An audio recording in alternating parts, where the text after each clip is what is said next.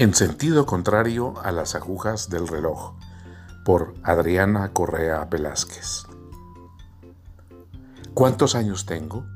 Miro a las del colegio y no me veo como ellas. Eso nos decimos casi todos después de asistir a una reunión de egresados, sobre todo si ya hemos cumplido 40. A partir de entonces, el 70% empezamos a sentirnos un 20% más jóvenes.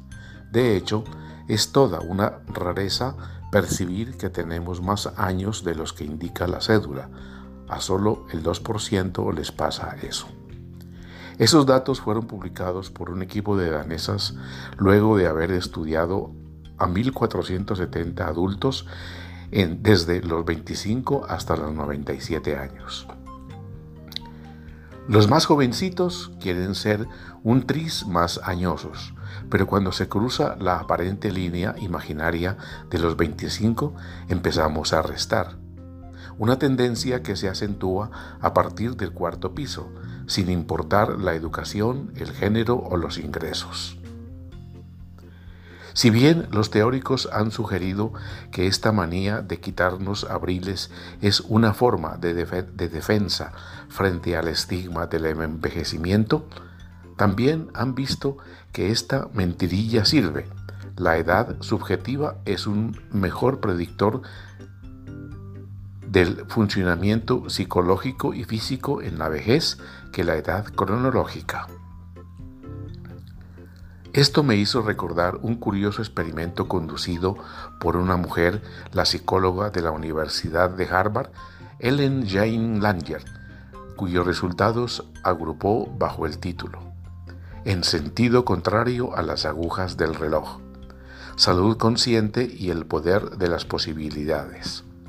Resulta que esta profesora se llevó a un retiro de cinco días a varios hombres mayores de 70. Los aisló en un monasterio. Cuando llegaron se encontraron rodeados de revistas y titulares de las principales noticias de dos décadas atrás. Vieron películas y programas de su tiempo de juventud y escucharon canciones de Perry Como y Nat King Cole, tal como las habían oído en el pasado. Todo estaba dispuesto para que se devolvieran en el tiempo. Nada ni nadie, especialmente sus familiares, les podían recordar su verdadera edad. A la salida, los investigadores registraron mejoras en cuanto a la altura, el peso y el modo de andar de los involucrados. La estatura aumentó al mantenerse más erguidos, sus articulaciones se volvieron más flexibles y sus dedos se alargaron al disminuir la artritis. También se incrementó su fuerza al presionar objetos. Su vista y audición se agudizaron, así como mejoró el resultado de sus pruebas de cognición mental.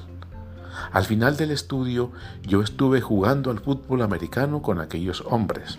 Algunos habían prescindido incluso de la ayuda del bastón, escribió Langer. Todos habían rejuvenecido.